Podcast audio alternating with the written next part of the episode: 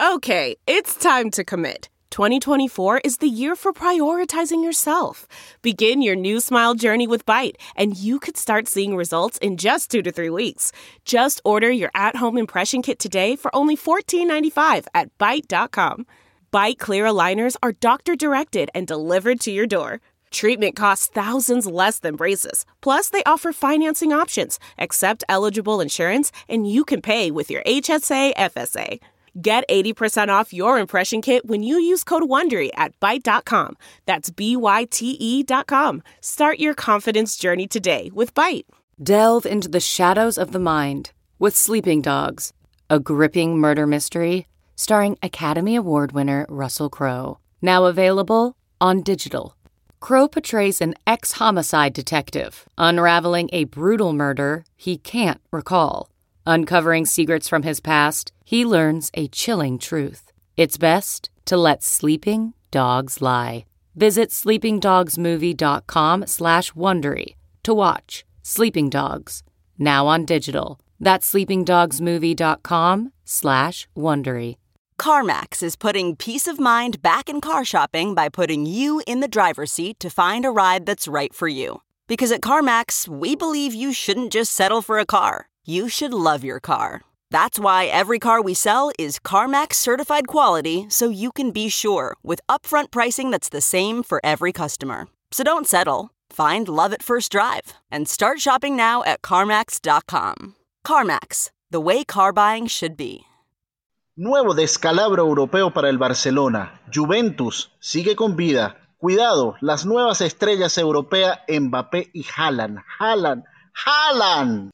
Y bueno, hablando de jalar, ya hay varios jugadores que jalaron para los San José Earthquakes. Revisamos los nuevos fichajes del equipo de San José. Yo tuve que jalar y jalar varias toallas para limpiarme las lágrimas esta semana. ¡Qué desastre! Esto es Deportes al Detalle.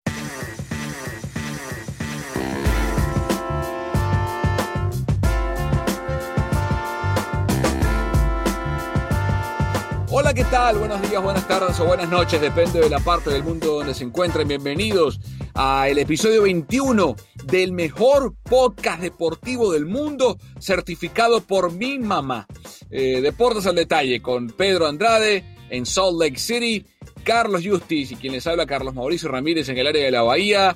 Hermanos de podcast, feliz semana 21. Qué rápido se ha ido, ¿no? Eh, uno iba a pensar que, que, empezó con un proyecto ahí de repente ya, 21 semanas después. Esto sigue creciendo, no como el proyecto del Barcelona. Mi, mamá también opina lo mismo. Mira, eh, bueno, un abrazo a todos. Eh, yo creo que no hay mucho que decir. No tengo nada que decir. Yo no mm. quiero decir más nada. Mm. Bueno, vamos a comenzar a hablar de la UEFA Champions League acá en Deportes al Detalle.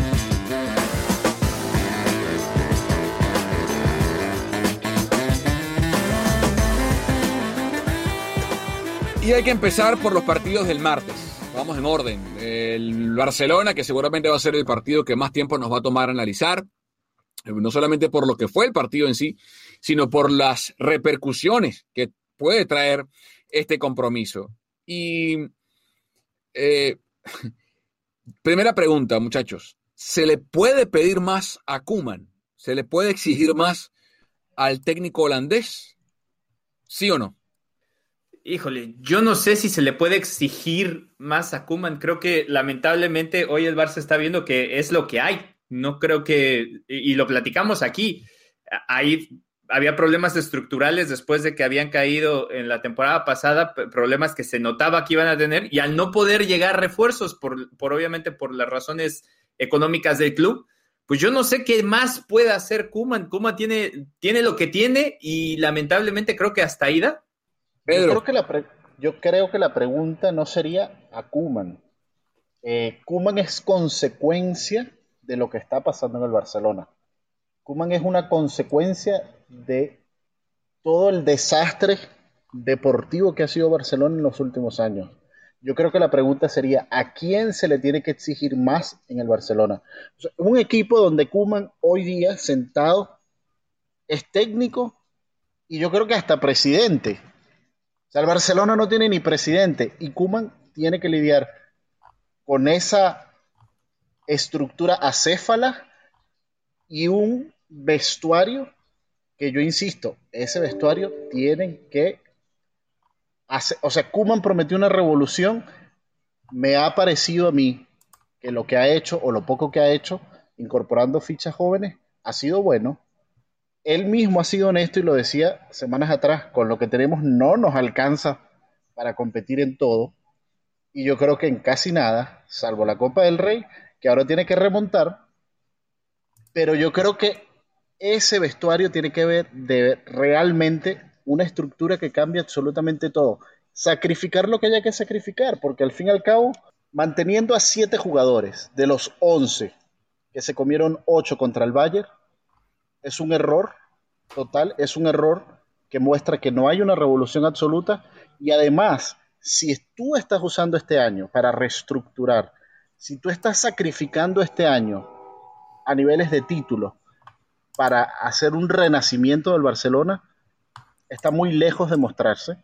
Y yo prefiero, yo preferiría haber perdido 4-1 viendo en el campo a Puch, a Trincao, Mingueza, de inicio, al mismo Pjanic, que ver al inglés que no da una, a Piqué que desafortunadamente venía de una lesión y por mucho que sea una voz en el campo de autoridad, físicamente se vio que no está para esto. A Busqué que gracias por todo lo que has hecho, pero verte arrastrándote en el campo a mí me da tristeza y es jugar con uno menos. A Griezmann que decía, yo corro como loco, hermano, la idea no es correr como loco, es correr con sentido y si no tienes idea de lo que estás haciendo en el campo, es preferible que te vayas y dejes, bueno, de hecho se fue, se fue a Lyon después de, de haber perdido 4-1. Pero si nosotros, o sea, si el seguidor del Barcelona pensaba que había alguna esperanza después de los emparejamientos en la Champions League, tienen las expectativas muy altas. Este equipo, si acaso, a la Copa del Rey, y si acaso, salvo metidas de pata gruesa del Atlético de Madrid, quizás hasta pueda luchar por la liga. Pero cuando hicimos aquí el programa de para qué estaba el Barcelona, yo creo que lo dábamos como mucho, yo apostaba cuartos de finales, como mucho. Pero yo, yo estoy seguro que Justice había dicho octavo de, se quedaba en los octavos y hasta el momento ha sido el más acertado. Eh, cuando se dio la clasificación a los sorteos de, o, cuando se supieron los 16 equipos clasificados a los octavos de final de la Champions, eh, ¿se acuerdan qué les dije yo en el podcast? Eh, ¿Cuál era el peor rival que le podía tocar al Barça? Sí, el Paris Saint Germain. Era el PSG, y era justamente por esto. Eh, no, no que si le tocaba el Bayern no le iba a hacer esto, tal vez hasta era peor, ¿no? Sino porque le iba a tocar otro equipo eh, que va en una recta o, una, en la parte ascendente de, la, de una curva o va en, en, pleno crecimiento, que para colmo de males no tuvo a Neymar en la cancha, no tuvo a Ángel Di María en la cancha y no se sintió en lo más mínimo su ausencia, sino porque además es un equipo que se sabe, tiene entre ceja y ceja llevarse a Messi el año que viene para, eh, para París. Y y yo me pongo en los zapatos de Messi, ¿no? Y trato de, de ubicarme, ¿no? En qué puede, con, lo imposible que es ese ejercicio, simplemente es una ejercitación de la imaginación. Y digo, bueno, si yo soy Messi, si ya estaba harto el año pasado, si ya no aguantaba más esta situación, si ya me quería ir, eh, para mí sigue habiendo un atenuante o, un factor a considerar, que es son las elecciones. Y, y si gana la porta, que yo creo que va a ganar la porta, qué puede prometerle, qué puede decirle, si es que algo, Joan Laporta a, a Messi para convencerlo de que se quede, pero eh, yo no veo por dónde. Y, no solamente no veo por dónde, sino que si soy el PSG, digo, bueno, Messi siempre obviamente, traer un tipo como Messi representa un atractivo de mercadotecnia y y de fútbol enorme, pero les digo una cosa, eh, a lo mejor ahora el peor enemigo del Barça resulta que sea el mejor, el, el, principal aliado, porque a lo mejor, después de la demostración del Paris Saint Germain en, en Camp Nou, y si el PSG termina, como bien puede hacerlo, ganando la Champions, Dice, bueno, ¿y, para, qué, para qué es que me voy a traer un jugador de 34 años que, va a cobrar cuánto?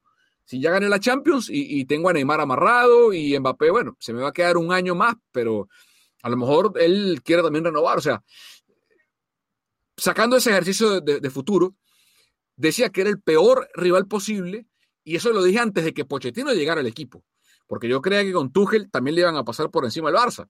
Eh, y Pochettino, con herramientas muy parecidas en un sistema, distintas en otro, pero con jugadores muy talentosos, yo creo que más que los que tuvo en el Tottenham, eh, porque en Tottenham tuvo jugadores de mucha calidad, tiene más aquí en París, eh, desnudó las carencias de un equipo que está bien dirigido como con Kuman, eh, pero que no, y, concuerdo plenamente con lo que plantea los dos, no, no da más. Y yo, fíjate, Pedro, antes de criticar a Grisman o a Messi eh, o al propio Dembélé, que tuvo un partido muy inconsistente en el ida y vuelta, yo veo al Barça y veo la cera de enfrente y digo, Fíjense la diferencia que hace tener dos centrales que estén físicamente enteros sin ser ningún dechado de virtudes, porque yo creo que podemos estar todos de acuerdo que eh, los centrales del Paris Saint Germain, o sea, que, que Kimpembe y, y, Marcelinho, no es que sean la, reencarnación, o, sea, o, el rejuvenecimiento, no sé, de, de Beckenbauer, y, no sé, y, de, Cannavaro, ¿no? Eh, o, de Franco Baresi. No, estamos en presencia de, dos, son dos centrales muy buenos, pero el PSG llegó a la final del año pasado con Thiago Silva, de compañero de, de Marquinhos. Pero son dos centrales más que correctos, buenos, y que físicamente están a tono de lo que se exige en la alta competencia. Carlos, ¿a ti no te pareció eh, sobresaliente, eh, evidente en nivel superlativo la diferencia física entre el PSG y el Barça? O sea, era como ver un equipo profesional contra un equipo de jugadores casi retirados. Me, refiero a, no todos, eh, pero eh, Piqué, eh, Sergio Busquets, eh, porque Sergiño de este tiene otra valoración porque es un chamo, está empezando y, se, lo, se, lo, se, lo, se lo almorzó, se lo merendó. Probablemente, si no es el mejor del mundo, está en el top 5, ¿no? Pero, que, que es Kylian Mbappé. ¿No te quedó esa sensación, Carlos, de que lo de eh, la diferencia física era abismal. Sí, la, verdad sí, y, creo que, y, creo que, y no pasa, y por eso decía que, que no creía tanto que qué podía hacer Kuman, porque tú puedes plantear un partido correcto, pero cuando literalmente te ganan por velocidad en cualquier momento, y lo veíamos incluso en el caso de Serginho Dest. Serginho Dest es uno de los jugadores, pues yo creo que uno de los laterales más rápidos que hay, ¿no? O es una de sus virtudes, y de repente parecía que Mbappé estaba en, modo eh, Copa Mundial en el FIFA y Serginho Des estaba en el amateur, ¿no? Entonces era, era extraño y además también la falta en los recorridos también de, algunos de los jugadores, eso, eso, eso le, pasó factura muy fuerte al Barcelona. Excelente partido de Marco Berratti, para mí el, mejor de la cancha junto con, con Mbappé. Eh, creo que se comió el medio campo él solo. Y eso te habla de, de lo de lo poco bien armado que está el Barcelona en este momento, ¿no? De, cómo, de cómo no hay una coyuntura eh, buena, eh, sobre todo en ese lugar de la cancha. Y creo que eso también ya le afectaba a la hora de ir al ataque, pues eso le afectaba y por eso veías a los laterales y a los centrales con, más velocidad. Eran, jugadas muy aisladas. Eh, Messi cuando tenía el balón tenía dos o tres jugadores enfrente y, eso, y ahí lo hacía muy complicado. Entonces, Sí, sí se, sí se veía como tú dices. Eh, no sé si no sé si en, si en todos los jugadores pasara realmente por el físico, pero, pero sí en cuestión velocidad de ejecución, totalmente era como ver a un equipo de primera división contra un equipo de la cantera. Y yo creo que el, Pedro, el gol que evidencia eso es el del empate del Paris Saint Germain. Eh, los todos lo mostraron, pero en, ese gol, y vean las repeticiones, vayan a YouTube, pueden ver donde ustedes quieran, todos llegan tarde absolutamente todos. Dembélé llegó tarde al cierre de Kimpembe, que es el que luego manda el pase para eh, Berratti. Como llegaron tarde Dest a la chica en la banda y Dembélé a cerrar la proyección de Kimpembe. Ahí ya van dos que llegan tarde. Como llegaron tarde ellos dos, llegó también tarde de John a Berratti, no se lo esperaba. Llegó tarde. El pase de Berratti de primera descoloca al inglés que llega tarde. Eh, Piqué, que estaba anticipando por adelante a, Mbappé, llega tarde porque no esperaba el pase de primera de Berratti y después Lenglet achica tarde y no solamente tarde, sino que no tiene la capacidad de reacción para meter el pie y desviar. O sea, todos tarde, y no te digo uno, dos, o sea, Dembélé, Dest, De Jong, Lenglet, Piqué.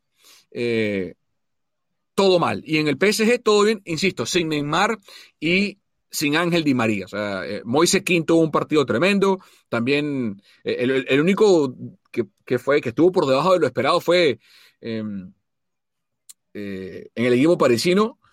el, se me olvidó, chico, el argentino, el delantero. Icardi. Icardi, Icardi, falló, Icardi falló un par que, o sea, el 4-1 fue corto, ha podido ser 6-7-1, tranquilamente. Pero bueno, yo creo que el Barça no va a remontar creo que van a dar un partido de vergüenza deportiva, de, amor propio. Eh, este Paris Saint Germain el año pasado, luego de la clasificación eh, casi milagrosa a, siguientes instancias en la Champions, eh, en ese partido ya en, Lisboa para meterse en la, en semifinal y en la final, dejó de lado esa etiqueta de equipo pecho frío, de equipo pequeño, de equipo que siempre se le, se le quedaba corto y con este partido en Camp Nou más todavía yo creo que ya ese parece en Germain que, que el de una IM 16.5 en el Camp Nou, por lo menos en esta versión, no creo que se le escape la liebre a Pochettino y compañía en, el Parque de los Príncipes. Eh, no sé cómo, no sé con qué, no sé cómo va a ser. ¿Cómo? ¿qué va a hacer? ¿Va a poner tres en el fondo eh, y, mandar todos arriba para buscar? Tiene que marcar eh, cuatro goles, porque si gana 3-0 no alcanza. El 3-0 pone la serie 4 a 1, pero por haber marcado 4 en Camp Nou avanza el Paris Saint-Germain. tiene que meter 4 goles el Barça, eh, sin recibir ninguno, que es lo más difícil, porque de que pueda marcar 4 el Barça puede marcarlo. El tema es que los marque sin recibir. Y, esta ya para mí se acabó. Eh, para mí se acabó eh, este ciclo de jugadores está acabado hace rato, son un grupo de ellos, los que, los que hemos mencionado, Piqué, Busquets sobre todo, eh, y Lenglet quisiera verlo con otro central al lado, a ver si puede sacar algo más. Un Titi es un exjugador, ni siquiera cuenta. Mingueza no vale para la evaluación. Entonces, eh, la siguiente pregunta sería, Carlos, si la porta va a tener la personalidad, eh, el arrojo, porque a Piqué lo acaban de extender hasta el 2024, ve tú a saber por qué, para hacer esa limpieza. Yo creo que la limpieza no viene de parte del técnico. Hay gente, yo creo que se equivoca la opinión pública. Kuman, eh, eh, o sea, tiene que haber un director deportivo que junto con el técnico haga una planeación, que no tiene que ser la porta, tiene que haber un director deportivo, que para mí debe ser Carles Puyol, que le diga, señores, Gerard, usted no más. Eh, Busquets, usted no más. Así como y se, le, y se le agradece el tiempo de servicio, las, las, gestas logradas, las noches mágicas, como lo queramos decir, ya no más. O sea, ya no más. Eh, pueden seguir a Xavi a Qatar, pueden seguir a Andrés a Japón, pueden irse a la MLS, pueden irse a China, pero al nivel que se exige del Barça, no va más. Eh, y gracias por su servicio, no pasa nada y vendrán otros más. Pero no sé, ¿lo va a poder hacer, Carlos, o no? Yo creo que sí, sí puede y creo que ahí lo único que va a tener que hacer es que a lo mejor al principio la gente va a estar un poquito resistente al cambio, porque eso es normal, pasa con pasa, pasa por casi por, cualquier cosa, cualquier cambio que hay en, una estructura, sobre todo en la de un equipo. al principio tal vez a los fans les moleste que, que la aporta eso, pero yo creo que si la aporta es inteligente es lo que tiene que hacer. No hay, no hay más, no hay, no hay otra opción.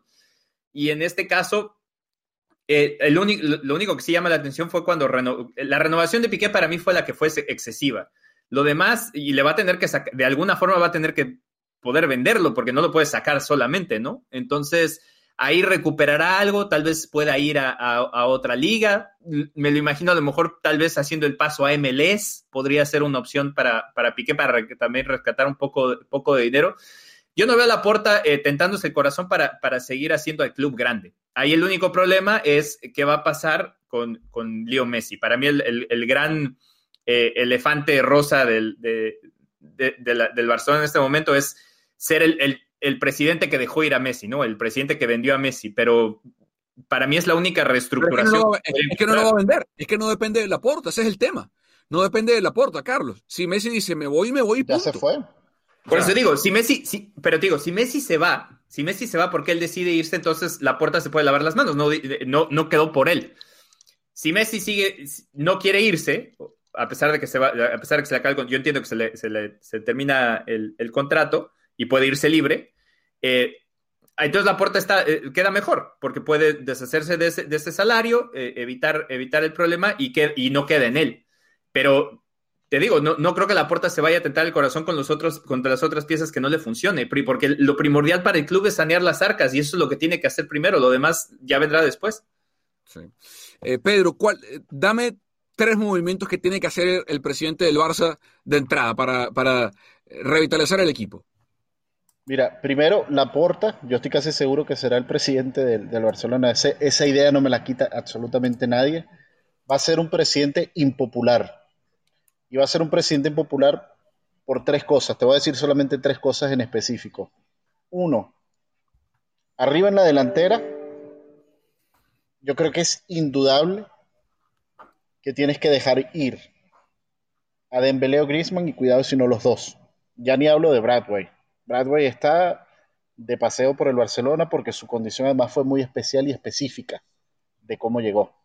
Dos, tienes que ver cómo suplir la ida de Messi. Ya esto no es que si Messi se queda, que va a esperar, que va a hablar, que me va a sentar, que quiero que el proyecto... Barcelona no tiene proyecto y no va a tener un proyecto deportivo porque sencillamente los números financieros no le dan para buscar un proyecto que compita en Europa. Tiene que enfocarse exclusivamente en la Liga de España, que yo creo que le alcanza, porque el, desgaste físico del Barcelona no es solo del Barcelona, el desgaste físico se está evidenciando en equipos de España, en equipos de la liga. Y tres, cortar de cabeza, de raíz. Yo creo que sobran los piqués en el Barcelona y cuando digo sobran los piqués no hablo del jugador, sino hablo de esa persona que fuera del campo, a mi entender, también hace mucho daño al Barcelona. Cuando hablaban, por ejemplo, de, un vestuario que tenía más autoridad que Bartomeo, y, creo que, sin ir muy lejos, creo que la realidad así lo demuestra, creo que sí, tenía más autoridad que el mismo Bartomeo, pero creo que ese tipo de jugadores que están en constante, no polémica, pero en constante confrontación y el toma y el y, aquí estoy y menciono esto y te escribo lo otro y hago esto y después vas al campo y no eres ni siquiera el 5% de lo que muestras, yo creo que eso hace mucho daño. Yo creo que la puerta tiene uno que recuperar el saber fichar, el fichar barato y darle mayor importancia nuevamente a la Masía. En la Masía hay, muy, o sea, hay. Ya lo vimos, por ejemplo, con Elites, que jugó. Me pareció muy buen jugador para la corta edad que tiene. Mingueza me ha sorprendido también para la edad que tiene, lo, bien que lo ha hecho a pesar de sus errores. Eh, tienes incorporaciones nuevas como Pedri, que tiene un gran futuro. Ansu Fati, cuando, cuando se recupere, veremos en qué nivel llega, pero es joven y, tiene un gran futuro por delante. Eh, Trincao parece que encontró finalmente parte del nivel que se vendió en, Portugal y que hizo que su llegada, digamos, fuese ilusionante. El mismo Serginho Dez, a pesar de los errores que pudo haber tenido contra el Paris Saint Germain, me parece que es un jugador con mucha proyección. Creo que el talento joven será la clave. Mm. La extensión de contrato de Piqué fue más un, una, ¿cómo decirlo? Una herramienta para diluir su salario a lo largo de cuatro temporadas en vez de dos, porque eh, fue, lo que, fue lo que intentó hacer Laporta, eh, perdón, eh, con la extensión de contrato hasta que él tenga 37, tiene que cumplir una serie de, partidos específicos para que entre, porque son las opciones del equipo, para que entren en vigencia esos dos años hasta que él tenga 37. Y, y fue una forma de tratar de, sanear un, poco la, la, economía. Pero yo les digo una cosa, Piqué tiene en su interés eh, ser presidente del Barça en el futuro. Él no ha escondido esa, esa, esa ambición, ese deseo de ser presidente del Barça. Y yo no dudo que pueda hacer un gran trabajo, porque yo no dudo de ni la catalanidad ni el amor por el Barça que tiene Gerard Piqué, que fue formado en la Masía, más allá de que tuvo un, un paso por Manchester. Yo, yo, no jamás pondré en duda eso. Lo que tiene que pensar Piqué como político, porque si pretende ser presidente del Barça, tiene que entender que es un político y que su carrera política empieza ya, es qué me conviene más, o sea, qué le conviene más al Piqué de hoy versus qué le conviene más al Piqué del mañana. Porque el Piqué de hoy lo que decida puede de manera determinante decidir cuáles son las opciones del Piqué de mañana de ser presidente del Barça. Porque todavía tiene suficiente crédito el Piqué de hoy con las cosas que logró como jugador del Barça, como para retirarse en el ocaso, bien sea en Japón, insisto, en cualquier destino de retiro para él, Japón, China, eh, MLS, Arabia, Qatar, donde él quiera, o querer seguir enquistado a fuerzas eh, en el club siendo un lastre económico y deportivo, porque es los dos. O sea, es un lastre de, finanzas y de rendimiento deportivo. Es lo que yo creo que él tiene que pensar. Y, si la tiene clara, dirá, ¿saben qué? Tengo 34 años, acabo de cumplir 34, em, ya no va más, ya, o sea, ya estoy cansado de, Sí, está bien, es verdad, puedo rendir en partidos contra el Alavés, contra el Getafe, contra el, la Ponferradina en Copa del Rey, contra el, qué sé yo, el Castel de Fels, el, Gamper, es, buenísimo, está bárbaro. Y a lo mejor me quiero esperar a la temporada que viene porque quiero que mi retiro sea en el Camp Nou con público y no lo quiero vacío. Está bien. Eh, pero ya no va más. Igual Busquets, ¿eh? yo, no, yo no creo que Busquets tenga aspiraciones políticas y si las tiene, tiene que pensar lo mismo. Porque Busquets, para el nivel continental, que es lo que al final de cuentas eh, entra en la balanza e inclusive en el local, ya Busquets no, no da más, no da más. Bien, más partidos. El Liverpool venció 2 por 0 al Leipzig. Jürgen Klopp le gana la partida a su, a su muy respetado, uno de sus discípulos casi, Julian Nagelsmann, en el duelo de técnicos alemanes. Nagelsmann para mí tiene un pie y medio en la Premier League. Yo no veo de qué otra forma, eh, porque ya eh, hay técnico nuevo, eh, Rose se va a encargar del el Dortmund y, y, Hansi Flick no va a salir del Bayern. Y, no veo a, Nagelsmann saliendo del Leipzig a otro club en Alemania que no sea eso, uno de esos dos, ¿no? El Bayern o el, Dortmund, ni siquiera el Dortmund, yo creo que el Bayern. Así que creo que el, destino de Nagelsmann, si no se queda en, el Leipzig en el corto plazo, eh, para mí estaría en la Premier. El tema está en qué club, ¿no? Porque de los grandes acaba de llegar Tuchel al Chelsea, de pronto el Arsenal si, no quieren seguir con el experimento Arteta, le, dé chance a Nagelsmann. Eh, pero lo cierto es que en un partido raro, muchachos, porque lo hablaba Carlos entre semana en el noticiero, el partido se jugó en Hungría eh, por las restricciones de, COVID para viajar a Alemania. Eh, jugaron en Hungría y ahí Mo Salah y Sadio Mané ponen al. Si, el PSG tiene pie y medio en, en, los cuartos de final, el Liverpool también, ¿no?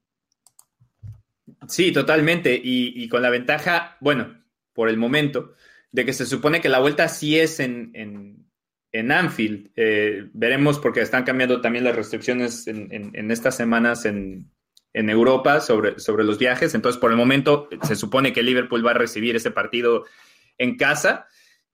Y, es curioso lo que pasa en la Premier, ¿no? Eh, ves a un, a un City muy dominante, ves que Liverpool de repente se tambalea, pero viene, viene a jugar un partido europeo eh, con la ventaja de, de la cancha neutral, por así decirlo, eh, que por lo menos yo creo que en la, pandemia no ha sido tan, tan relevante, y saca el resultado después de que pues ya no veíamos a Liverpool como uno de los candidatos, ¿no? Y da otra buena, otra buena exhibición. Entonces, pues no está para descartarlo, pero para mí sí fue un partido extraño en ese sentido. Además, eh, creo que el Liverpool no fue tan superior, pero supo aprovechar las pocas que tuvo.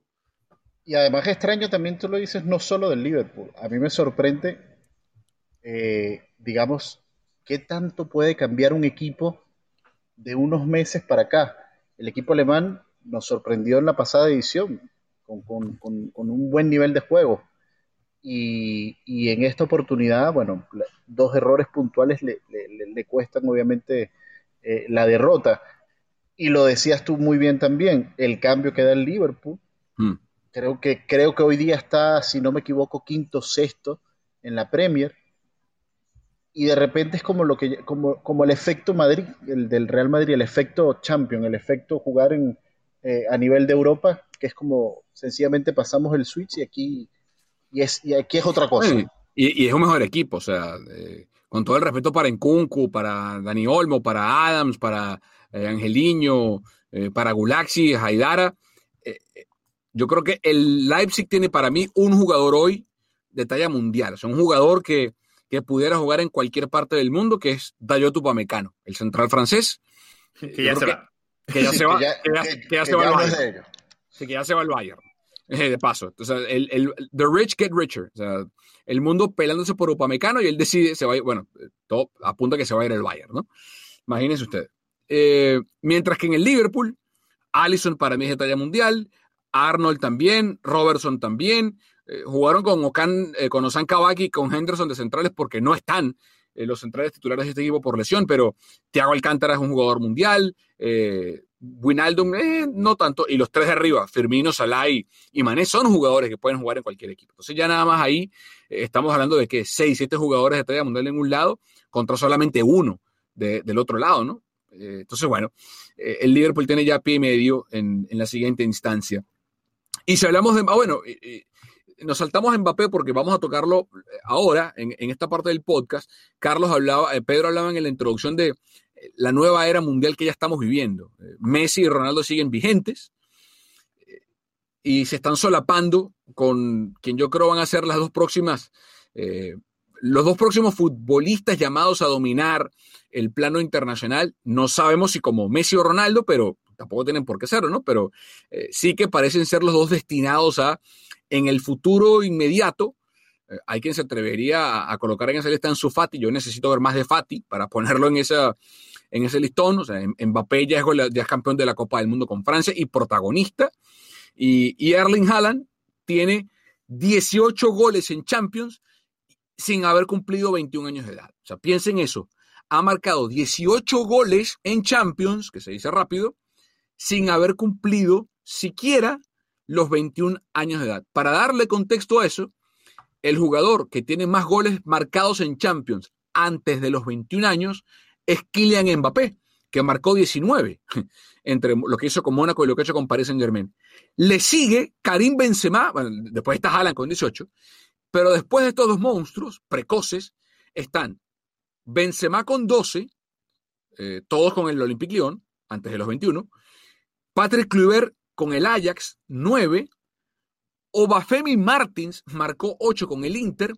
Messi marcó 8 antes de los 21. 8, claro, después se convirtió en este, en este extraterrestre posterior a, los 21, pero... Y Saviola con 8. Y Ronaldo, que ha sido un goleador devastador después de los 21 años, ni siquiera aparece en la lista. Entonces, eh, cuando uno ve que Messi marcó ocho goles en Champions antes de los 21 y este par de, monstruos tienen 18 y 19, eh, ¿cuál es el techo, no, Carlos? Sí, increíble. Y, pensando, para mí lo, que tiene que, lo que tiene que pasar con ellos y que, va a ser, no se puede medir ahora, lo tendremos que ver a, futuro, es la, la, continuidad, ¿no? Porque creo que, por ejemplo, en el caso de Cristiano, eh, Cristiano, eh, estaba viendo una estadística, Cristiano ha metido más goles de entre los 30 y los 35 de los que metió entre los 30 y los 18. Entonces, eh, te digo, todo, vienen épocas, ¿no? Creo que ellos entraron ya con, todo el talento por, por, dentro.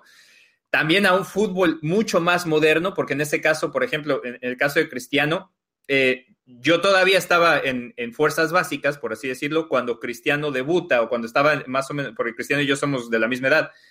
Y resulta ser que en aquel entonces, pues todo lo que había para recuperarse, para analizar, para entrenar, todas esas cosas no existían. Y Cristiano ha podido hacerlo ahora en este fútbol moderno, también por eso ese pique en su rendimiento y por qué ha podido extender su carrera, porque se está aprovechando de todas las herramientas que hay para seguir adelante. Aquí Haaland y Mbappé ya las van a tener. Ellos empezaron la carrera ya con todas estas herramientas a su, a su favor. Entonces, pensando más o menos, haciendo cuentas como, lo teníamos con Haaland, con esos 18 goles antes de los 21, de los 21 años, si comienzas a extrapolar esos números y comienzas a pensar, bueno, si tiene más o menos en esos dos años o en dos, en dos temporadas 18 y los vas juntando, eh, se va a llevar a Cristiano de calle, ¿no?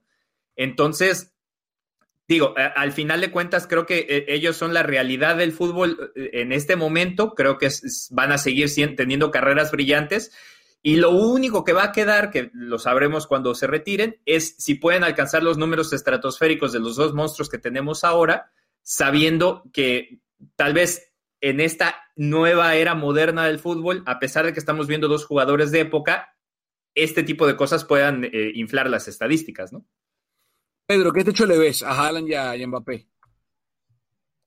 Mira, eh, yo creo que es muy difícil ponerle hoy día un techo, pero sí, sí espero que esta ilusión que nos dejan ver eh, hoy día sigue creciendo y se van a convertir obviamente en los referentes mundiales eh, de la próxima época o quizás ya de esta época, si le queremos dar presente.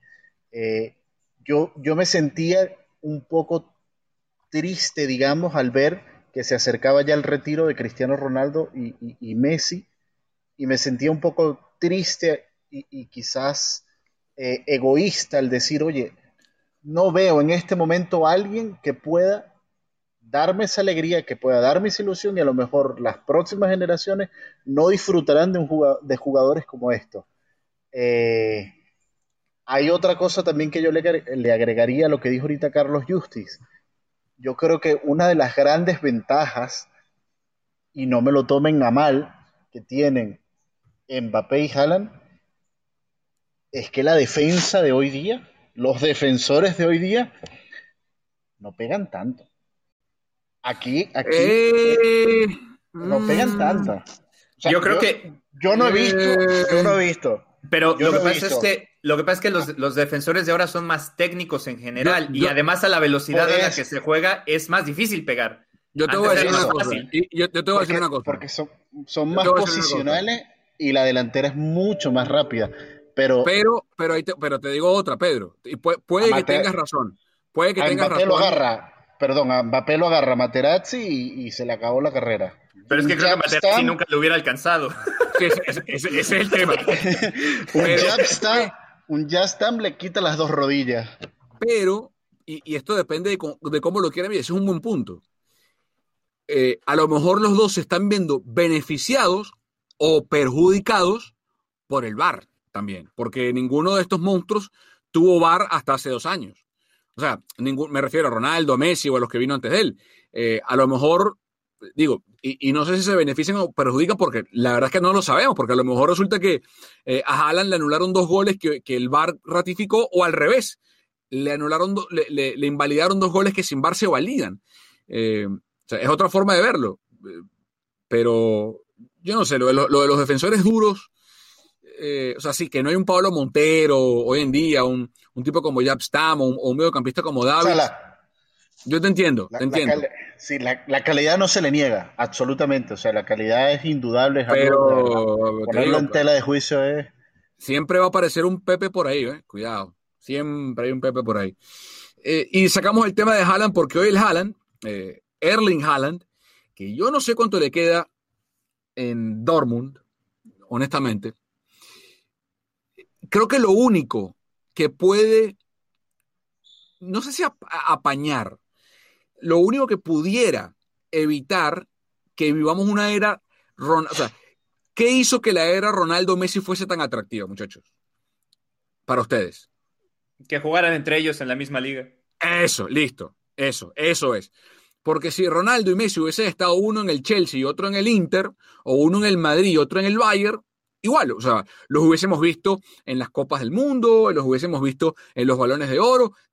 El atractivo justamente estaba en eso, en lo que dice Carlos, que todas las temporadas que estuvieron uno frente, una década de Ronaldo contra Messi por la Copa del Rey, Ronaldo contra Messi por la Liga, Ronaldo contra Messi en la Champions, en la misma liga. O sea, eso fue lo que le dio el atractivo.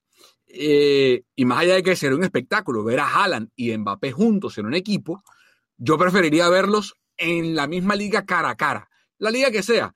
Si Haaland se va al, al, Olympique Marsella, o si se va uno al Bayern, o si Mbappé se va al Bayern y se queda Haaland en el Dortmund, o si se va Haaland al, al United y se va Mbappé al Chelsea, no importa.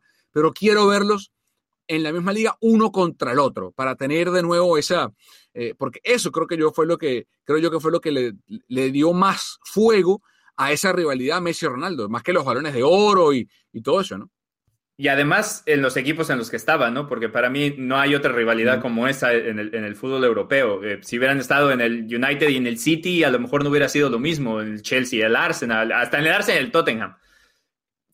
creo que la única donde hubiera, hubiera sido igual de pasional hubiera sido en el Celtic Rangers, pero de ahí... de, pronto, Carlos... La América Chiva.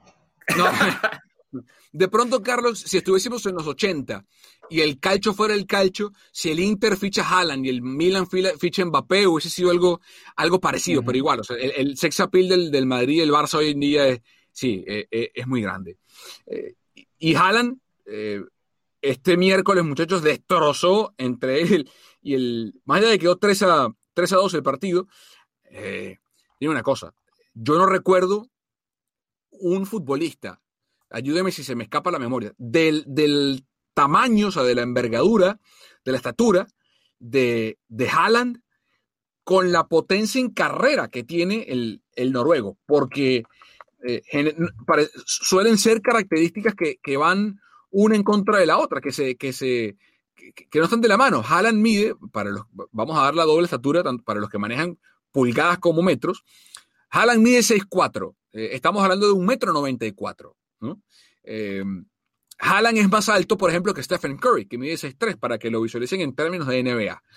Eh, ¿Recuerdan ustedes algún jugador de un metro 94, muchachos, que corra como Haaland? O sea, que se mueva con la plasticidad de Haaland. Slatan, ¿no? Solamente. buena, esa es única, exacto. Él, él, buen punto. ¿Recuerdan a otro? Aparte, eh, jugadores altos, técnicos, sí. Jan Kohler, por ejemplo. no, pero no corre como velocidad no, impotencia, nada que ver. No, Zlatan mide incluso 6'5. Zlatan mide un, mide un centímetro más, mide 1,95. Y Zlatan tiene a su favor el, hecho del taekwondo. Eh, para los que no saben, Zlatan es internegra en taekwondo. Y, digamos, eso le da otro tipo de, plasticidad y de, facilidad, de potencia en arranque.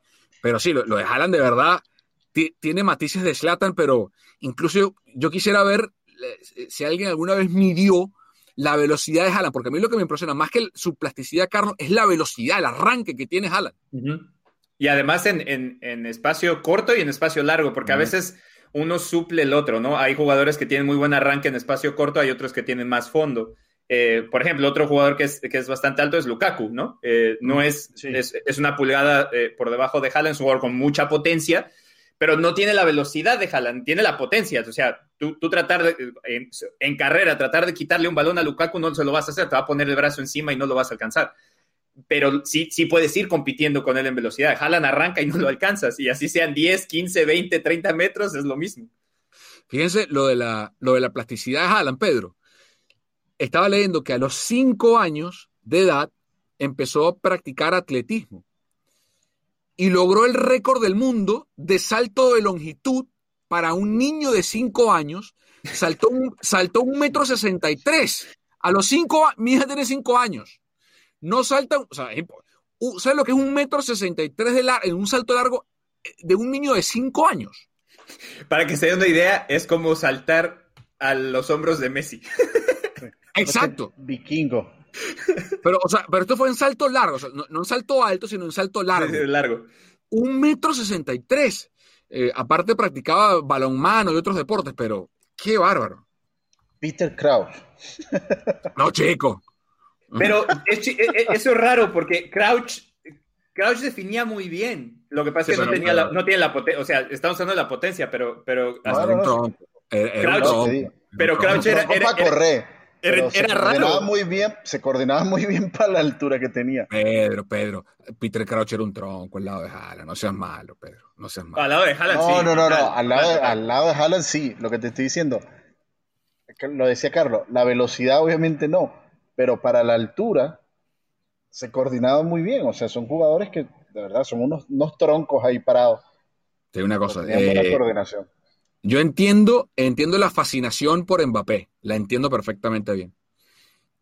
Pero lo de Haaland, te digo, eh, yo no sé. A mí, me parece, a mí me parece un jugador mucho más completo Haaland que Mbappé. Apartando lo que hacen, pero creo que son, diferentes. Para mí son diferentes, son, son dos tipos diferentes. Claro, Mbappé te puede jugar más como volante por el externo, hace la cobertura hacia el medio, tiene velocidad, etcétera. Pero, por ejemplo, también depende de las necesidades. Y aquí me voy a meter un poquito de las necesidades del Real Madrid, que digamos son los que andan en este momento con la boca hecha baba por los dos. Yo, siendo Florentino Pérez, me voy por Haaland y no por Mbappé. Lo que pasa es que, lo que, pasa es que no, no tienes el dinero para hacerlo. Eso, eso es un movimiento de. Para empezar, para empezar. De, de, videojuego. Pero en el caso, supongamos que fuera un videojuego y me los puedo llevar a los dos, lo más interesante es que pueden jugar juntos. Sí, porque no, no se tropiezan. No, no son. No. Por ejemplo, Haaland juega con Royce y Sancho al lado en el, en el Dortmund. Eh, San, o sea, eh, eh, Mbappé puede jugar perfectamente bien la posición que está jugando Sancho en el, en el Dortmund, por afuera, por la izquierda, a perfil cambiado, muerto de risa, tranquilamente, eh, sin ningún inconveniente. Entonces, una, ahí, ahí sí, yo recuerdo, y creo que lo hablamos en el podcast una vez, yo recuerdo perfectamente el dónde estaba y qué estaba haciendo el día que me enteré que el Madrid había fichado a Ronaldo, no a Cristiano, a Ronaldo Nazario de Lima. Y recuerdo que dije, eh, voy a pasar unos años muy malos con Ronaldo en el Madrid. Eh, porque con Zidane, con Figo, con Roberto Carlos, con, eh, con Beckham y ahora con, y ahora con Ronaldo, eh, yo no quiero ver esto. Si el Madrid ficha, si de alguna forma Florentino encuentra la manera de fichar a Haaland este verano y al año siguiente que Mbappé llegue libre al Madrid, eh, yo creo que voy a empezar a, ver cricket, a, ver balonmano, a, ver, me, no sé qué voy a hacer, pero bueno. Eh, el Dortmund avanzó en el partido, le ganó 3 a 2 al Sevilla, goles de Suso y Luke de Jong, Mahmoud Daoud y Haaland dos veces marcaron para el conjunto del Dortmund. Y en el último partido la Juve se vio muy mal ante el Porto, pero quedó vivo.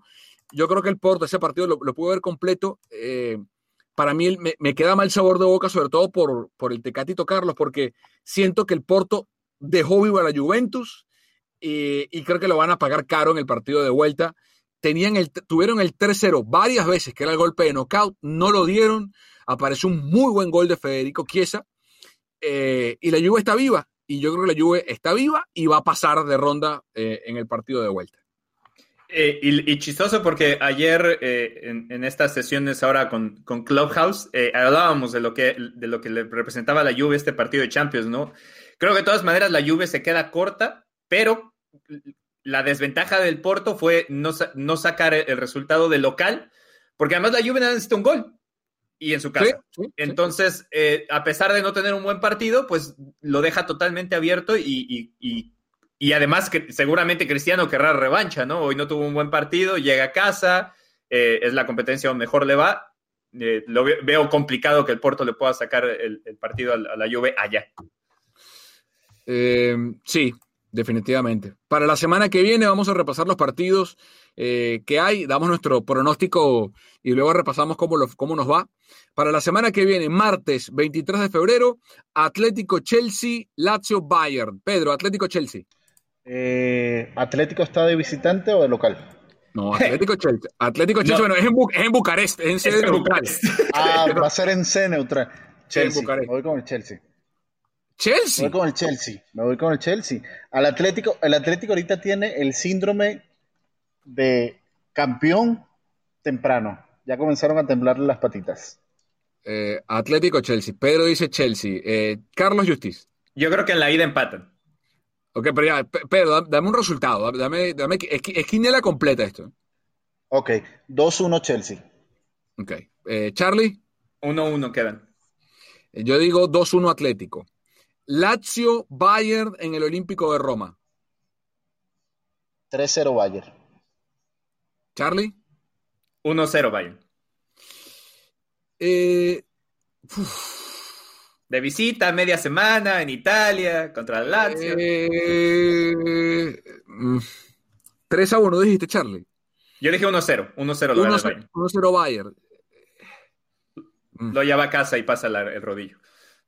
Sí. Uh -huh no sé, eh, voy a decir, voy a jugármela, Lazio 1 a 0. Ah, güey.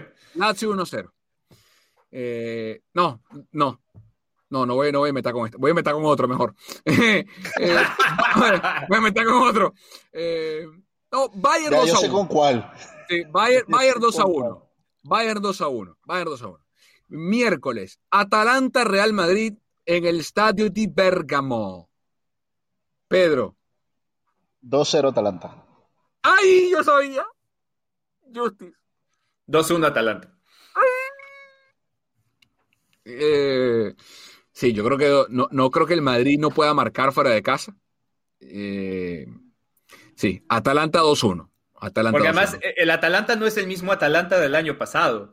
No. El Madrid está muy mal, pero, pero el Atalanta no, no, es igual, no está igual de firme que está el año pasado. Entonces, sí, está en casa, el Madrid no está bien, eh, pero por eso mm. creo que 2-1 es, es, es, es, lo sensato. Sí, Gladbach City, Pedro. En el, esto va a ser también en Budapest, en el, porque tienen el mismo problema que tuvieron en Liverpool y, y el Leipzig. Van a jugar también en el Puskas Arena en Budapest. Eh, yo creo que un 3-1 a favor de City. Charlie. 2-1 City. 4-0 City.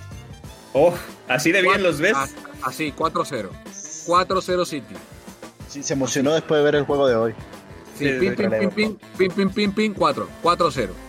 Y se acaba la, la, la Cinderella Story del, del Gladbach. Le ponemos punto final a la Champions y cerramos nuestro podcast de hoy hablando de los San Jose Earthquakes y los refuerzos del equipo de Matías Almeida.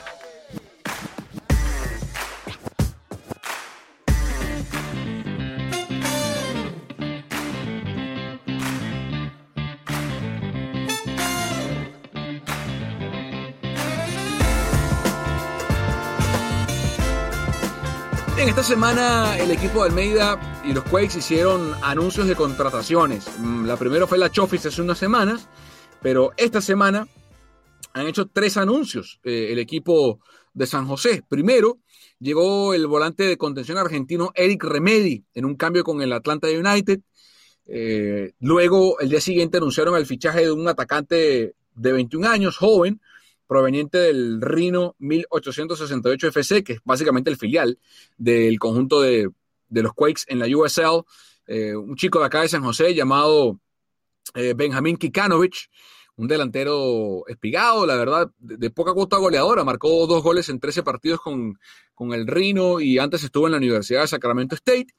Y eh, hoy, estamos grabando el podcast este miércoles, hoy el equipo de los Quakes anunció otra contratación más eh, se trata de un lateral eh, argentino eh, que la verdad llegó, no, no decir que de la nada, Luciano Becasis, estaba jugando en el Libertad de Paraguay, uno de los equipos más importantes, si no el más, junto con Cerro Porteño y Olimpia, en el fútbol paraguayo, de 30 años de edad, lateral derecho. el equipo dijo, Carlos, Pedro, la directiva dijo que iba a haber fichajes. Ha habido fichajes. La pregunta es si los fichajes, primero, deportivamente hablando, satisfacen las necesidades de Matías Almeida y segundo, si creen que despiertan algún tipo de esperanza en la afición telúrica. Yo creo que esperanza no levantan. La, realidad es que yo creo que eh, los aficionados de los Quakes, por, algún motivo, eh, eh, esperan fichajes más fuertes, ¿no? Que no van con, lo que son los San Jose Quakes. Incluso me llama la atención porque ellos quieren mucho a, Chris Wondolowski, pero Wondolowski también llegó, pues, en un caso parecido, ¿no? es un jugador que, además se había, lo habían mandado a Houston, regresa de Houston y, y se vuelve ídolo, ¿no? Entonces, creo que el, equipo está buscando las piezas que le hacían falta.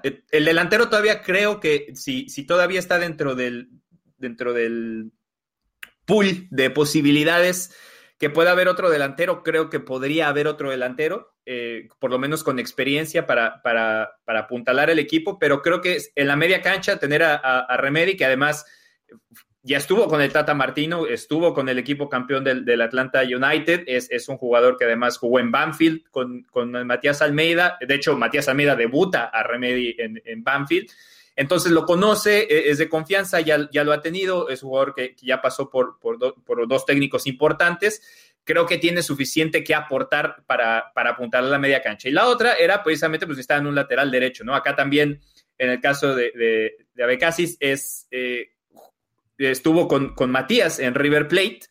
Eh, después pasó por, por, Europa muy poco con el Pescara. Creo que sus mejores momentos fueron con Godoy Cruz, donde jugó más. después en Lanús y Libertad. En Lanús tuvo un solo partido y, y en Libertad también poco pero también es un, es un, jugador que conoce Matías Almeida y no sé si el hecho de que haya estado jugando fútbol sudamericano, pues también trae otro ritmo, ¿no? Y a la hora de venir acá a, defender a, Pedro que le gusta que, den más leña a los defensas, pues bueno, tener un defensa apuntalador que, que, reparta, pues sí sirve para el equipo, ¿no? Creo que a, los Quakes en ese sentido, además son los jugadores argentinos, como Matías, donde les, les, puede hablar en español, donde, donde no va a tener ese, ese problema de filosofía. Te digo, creo que si, si bueno, y, obviamente hablando de, Chofis, ¿no? Que si, si, si, Matías puede recobrar a Eduardo, pues es otra buena pieza, ¿no? Creo que solamente le falta a, los Quakes un delantero, un delantero de verdad para tener un equipo bastante competitivo.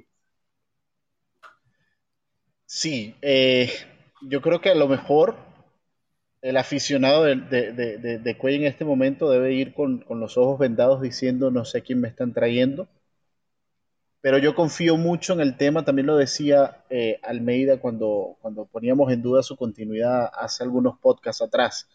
Él decía, yo necesito que me garanticen fichajes y que me garanticen además un proyecto. Y ahora yo creo que por el perfil de jugadores que están trayendo, yo creo que está muy involucrado obviamente Matías Almeida en exactamente esto es lo que necesito o este es el que necesito. Eh, lo decía Carlos Luciano Abecasis, no solo pega, sino que sabe pegar. En la primera división de Paraguay, en la Copa Libertadores, solamente acumuló cinco tarjetas amarillas y ninguna roja. Es un defensa que pega, que sabe entrar. Eh, en el medio campo yo creo que un jugador como Remedy también va a darle mucha frescura y, y, mucho control al juego. Lo que sí yo siento es una necesidad inmediata y lo que sí yo siento, digamos, es donde San José todavía no ha podido conseguir un jugador que rinda es en la delantera. Eh, Chris por ejemplo, con todo lo ídolo que es y con todo el respeto que se merece, Chris Gundolowski ya es un jugador que debería entrar en minutos casi finales del partido, los últimos 20, los últimos 30, eh, por allí quizás un primer tiempo completo o un segundo tiempo completo, pero San José lo que necesita son goles. Necesita un killer arriba que la meta en el arco. Eh, eh, creo que ha sido uno de los pecados principales y una de las ausencias principales desde hace años cuando teníamos, déjame, lo busco rápidamente, pero eh, quisiera ver en qué año se fue Alejandro Moreno de, de San José, que fue uno de los mejores delanteros que yo le he visto pasar por, San José. Hagamos un ejercicio de, proyección. Primero que la directiva del club dijo que iba a haber fichajes. Ha habido fichajes. en ese sentido, de la forma en que llegaron, si son préstamos, si son alquilados, si son rentados, si son para todo, eso es lo de menos. O sea, han traído piezas y uno puede solamente presumir que esas piezas son evidentemente aprobadas por Almeida, sobre todo en el caso de, de, de Chofis, de Remedi y Abecasis, por el pasado que tienen los tres con Almeida, porque en el caso de, de Kikanovic, desconozco si Almeida lo habrá visto jugar, si sabe quién es. Eh, honestamente, no, digo que no, solamente digo que no sé si lo habrá visto jugar, si, sabrá quién es siquiera Benjamín eh, Kikanovic. Eh, estoy absolutamente convencido que sabe quiénes son Abecasis, Chofis y, y Remedi. Entonces, Ahí se ve la mano de Almeida, ahí se ve la aprobación de Almeida, porque estoy seguro que ninguno de los tres hubiese llegado a San José sin el visto bueno de Almeida. Mi primera pregunta es, Abecasis entonces tapa lo que iba a ser el fichaje del Ayun, ¿correcto? O sea, podemos asumir eso. Ok. Si asumimos eso y entendemos que Abecasis es mucho más económico que el Ayun, que lo que iba a costarle la Ayun a, a los Quakes, bien sea por costo de fichaje y o salario o las dos, pues uno puede no más que presumir que el gasto que iba a hacer San José en la Jun, pues lo puede dedicar ahora a otro jugador.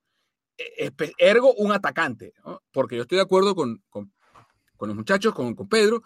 Creo que lo que necesita San José desesperadamente ahora es un 9, porque si repasamos la plantilla, uno puede hacer una proyección bastante clara de cómo sería una alineación ideal de Almeida, ¿no? Eh, Marcinkowski en el arco, Abecasis de lateral derecho, eh, peleando ese puesto con, con Tommy Thompson y con Paul Murray, el francés que renovó.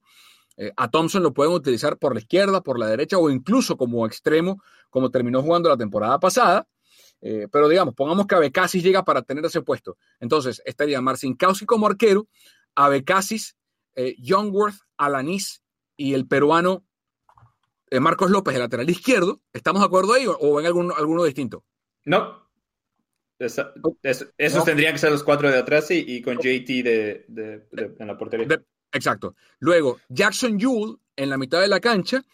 Y para mí, eh, entre Judson y ahora la presencia de Remedy se rotarían, porque yo creo que el único intocable en esa mitad, en esa línea, es, es, es y tener tres, bueno, le da descanso, algún día podrá jugar un partido menor, jugará Calvillo, pero digamos, tiene tres para dos puestos, o, para, o tiene dos para uno, porque más allá de que Almeida los rota de acuerdo a la práctica, eh, para mí es intocable, y al lado, de nuevo, por las características, Remedy es más parecido a Judson que a Yul, entonces, eh, creo que pueden tornarse un partido, o el que está mejor jugará entre Remedy y Judson. Pero digamos, tiene tres para dos puestos y, Calvillo sería el cuarto. Y luego arriba en el 4-2-3-1, intocable es Cristian Espinosa y te quedan dos puestos. Eh, ahí entran en contienda Shea Salinas, Carlos Fierro, Andy Ríos y Kate Cowell, porque Ríos para mí es más un, eh, un jugador para esa línea de los tres eh, volantes detrás del atacante, más que el atacante, más allá de que el medio lo puede utilizar ahí. Y después arriba, bueno, sí, está obviamente Wondolowski, Kikanovic, el chico que tomaron en el draft, Tommy Williamson, que es delantero, y ya, a, menos y, que y, Ríos, ¿no? Que también Por eso Ríos, a menos que contemos con Ríos en esa, en esa lista. Pero visto así, yo creo que es un buen equipo, pero falta un 9, Carlos, ¿no? Sí, te digo, total. Eh, creo que falta un 9, un 9 seguro, un 9 eh, probado, porque obviamente eh, Wondo eh, querrá estar en los playoffs, hacer otra, volver a, volver a ser importante en playoffs. La temporada pasada marcó goles importantísimos, pero con, con los minutos contados. No, puede, no creo que pueda aguantar toda la temporada de titular. Y lo demás también son opciones, porque una de las razones por las que los Quakes la pasaron mal para entrar a los playoffs fueron esos partidos tan pegados unos del otro y a la hora de tener que rotar plantilla, pues no había dónde rotar, ¿no? Y, ahí es donde también va a ser importante. Eh, por eso también tienes esa opción, eh, como decíamos, a la hora de poner, en este caso, por, el, por, el, por la derecha Becasis, en, al mismo Tommy Thompson lo puedes venir y utilizar como contención, que creo que le fue bastante bien. Y de hecho, creo que cuando estaban buscando a Layun era precisamente porque si, si lo notaste, dentro de la línea que decíamos, nadie realmente toma el lugar de Cristian Espinosa, porque a pesar de que Kate puede jugar ahí, a pesar de que Fierro puede jugar ahí, donde mejor juegan es por izquierda, ¿no? Entonces, tienes tres jugadores en, en esa posición en la izquierda de extremo, con, con Salinas, con Kate y con, y, con, con, Fierro, pero no hay nadie que realmente supla ese lado derecho, ¿no? O por lo menos no, no hay alguien que lo haga de manera... Eh, mm importante. Y creo que ahí era donde querían poner a, Miguel Ayun. Creo que ahí, e, ese era el punto donde entraba a la hora de, de, derrotar su designated player, ¿no? Eh, pero total, creo que lo único que le falta a los Quakes es precisamente ese centro delantero que, ojo, eh, cambiaron hace, eh, en, en, este par de días, cambió otra vez la ventana de fichajes con, el, fútbol europeo y, con, las demás ligas. Entonces, no está cerrado a que todavía sea una posición que estén, que estén buscando, porque además, dentro del Moneyball que siempre juega San José, han tratado de hacerlo lo más económico posible y vamos a ver cómo les funciona. Eh, la Chofis llegó a préstamo, casi llegó gratis, Williamson fue vía draft, Kikanovic fue un fichaje, pero fue muy económico. Y Remedy fue un cambio en el que el equipo envió dinero, 200 mil dólares de allocation money a Atlanta. O sea, no ha llegado todavía una contratación eh, de peso fuerte. Eh, y parte de ese dinero que utilizó eh, el equipo de San José vino también de la, de la, salida de Nick Lima, que se fue al Austin FC. entonces, de este club se fueron Baco, Lima, Erickson, Husen y Guram Kasha creo que los centrales, muchachos, están. Yo creo que Matías cree que está cubierto con Alanis Youngworth, Tanner Bison y lo que hizo el año pasado Jacob Akangerige, eh, que para mí lo hizo bastante bien el tiempo que jugó. Eh, para ser un chico que estaba debutando, eh, es el futuro de este equipo en esa posición, junto con Bison, que ya tiene 23 años, eh, pero viene de su primera temporada como profesional. de pronto un tercer central sería, o sea, si tienes que elegir entre un tercer central y un delantero, si es que hay caso, hay, hay esa limitación de fichaje, creo que Matías va a buscar un delantero. Y, lo dijo en su momento Jesse Ferranelli, que van a reforzar el equipo de atrás hacia adelante. Eh, Pedro, ¿qué, tipo de delantero necesita San José siendo realista? No me vayas a decir Haaland, seamos realistas. seamos realistas. ¿Qué tipo de delantero encaja, cabe eh, en este equipo? Mira, casualmente estaba ahorita revisando la lista para facilitarle el trabajo a, Matías Almeida. Ah, ajá. Matías Almeida, por favor. El eh, scout. prende, prende tu grabadora y préstame atención, ¿ok? Ok. Aquí, te voy a ayudar.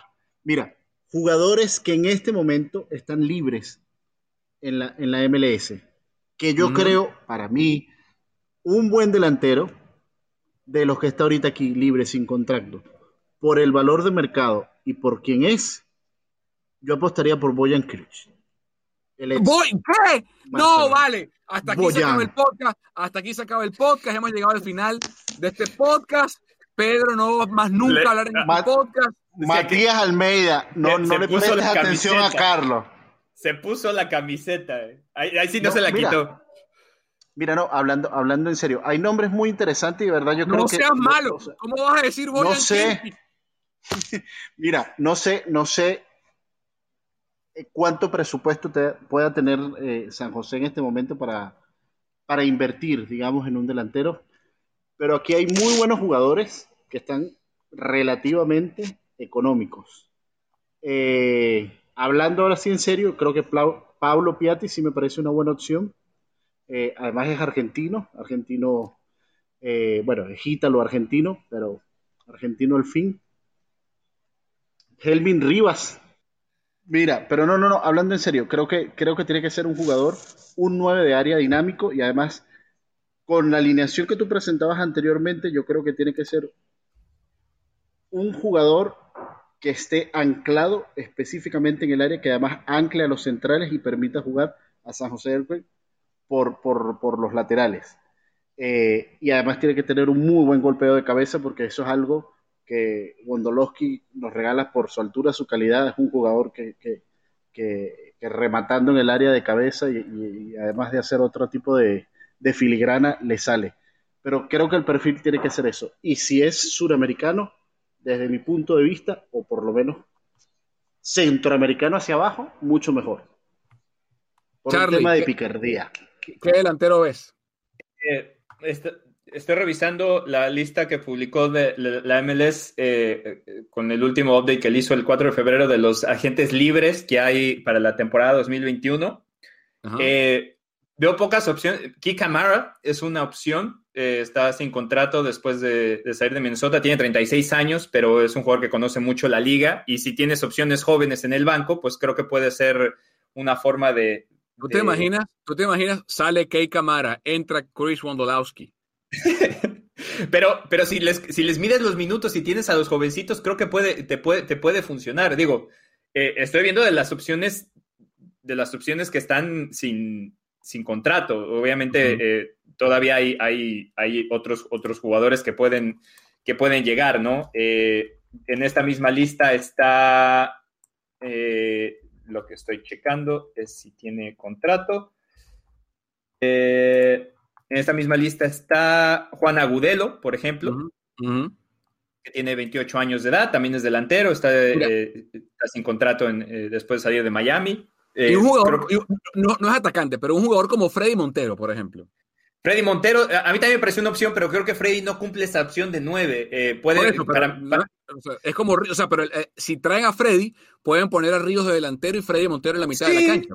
Pero... Sí, sí, sí. O los, o los dos o rotándose, eh, no, tampoco es, tampoco es mala opción. Para mí, esos son las de, los que están sin contrato, eh, que entren dentro de ese, de ese, de ese lugar, creo que son los tres que más me llaman la atención. No me desagrada Dom Dwyer, pero Dwyer no se va a ir eh, y va a dejar a Sidney Leroux en, en, Orlando. Así que te digo, de, de los que están sin contrato hoy en la MLS y tener que ir a buscar otro lado, creo que son los tres más más próximos. Si Matías pudiera elegir, creo que el que quiere está en Sporting Kansas, ¿no? Sí, claro. y el otro en Miami. el otro, en Miami. Eh, los, tiene en la liga, pero, pero bueno. Eh, sí, eh, yo estaba pensando delanteros en Liga MX y, lo que está haciendo, por ejemplo, en, en Tijuana, Pablo Guede con Manotas, que lo vimos en el, en el Houston Dynamo, eh, ha hecho una muy buena junta, eh, ha, hecho buenas cosas. O sea, Tijuana estaba peleando en la parte alta de la tabla después de mucho tiempo y, Manotas ha sido un jugador que ha aportado cosas interesantes en el equipo de Tijuana, eh, viendo en la Liga MX o, en otros. O sea, es difícil por la época en la que está, pero, pero sí. San José necesita un delantero. Y fíjate que yo, más que un delantero de área, creo que necesito un delantero que obviamente que sea un definidor, pero si no es un tipo móvil eh, que permita, la, porque una de las cosas que a veces estanca o que impide la presencia de, Espinosa o de Caola en el área es si hay un delantero en el, en, el, área que está estático, los centrales se fijan con él y va a haber tráfico siempre en el área. Si es un delantero más de, características físicas como era Husen, me refiero a su rapidez, más no su definición, a lo mejor Matías encuentra más espacio para eh, que ese delantero entre y salga, entre y salga y abrirle espacio a Cabol por afuera o por adentro, a, lo mismo con la Chofis, lo mismo con, con Espinosa. Vamos a ver. Eh, ojalá, yo lo que sí creo es que hasta ahora la directiva de San José está en deuda con la afición y con su propio plantel en buscar a un jugador que marque la diferencia. Eh, un delantero, y, tiene la oportunidad de ser un jugador que, que la gente en San José, cuando se vuelvan a abrir las puertas del estadio en algún punto este año, que va a pasar, digan, cierto, vamos a ver a San José que juega como un equipo y, tenemos a, aparte de Alanis y, y Wondo en su último año y lo que eso representa, tenemos a fulano de tal que, nos va a llevar, porque una de las cosas que le falló a San José fue eso de la puntería, la definición de, de Caragol. Vamos a ver qué pasa. Y em, antes, antes de cerrar, ¿sabes qué, eh, eh, ¿sabes qué opción sería interesante para Matías que podría ser? Me van a decir que estoy loco, pero que creo que le podría funcionar a Matías por el tipo de juego que hablas. ¿Qué tal Ángel Saldívar de las Chivas? Pues, pero, pero se viene, se vendría. Ángel ahorita no está jugando en Chivas. no, no, pero, pero, se vendría, me refiero, se vendría acá a San José. O sea, lo ves uniéndose a la Liga MX. Eh, eh sin falta con falta de minutos y con Matías Almeida, con tres compañeros, amigos acá, no lo veo como una, como una opción totalmente descabellada. Eh, y es un jugador que rinde, es un jugador que sí sabe definir y, que tiene 27 años de edad. Entonces, no sé. Tú sabes que yo por un momento pensé que iba a apostar por un jugador como, o sea, veía el futuro, eh, antes de que, de que se despertara, porque ha estado bien, un tipo como Roger Martínez, lo veía con perfil de venir a MLS. No sé si tendría San José como para pagar a Roger Martínez, pero después de los últimos partidos con el América ha estado muy bien Roger, eh, o estaba mejor de lo que estaba antes, pero sí, la de Saldívar es una buena opción, sí, eso, si quieres un delantero que no, sea, que no, que no está anclado en el área. Eh, señores, se nos acabó el podcast. Feliz fin de semana a los dos y nos reencontramos la semana que viene. Con más Champions. Más Champions. Champions. Bueno, hasta la semana que viene, Pedro. Chao muchachos, un abrazo, hasta la semana que viene y vamos a ver si se nos cumple. Bueno, tú que te tiraste un, un datico ahí arriesgado con los lacios. A ver. Chao, Charlie. Chao, chao.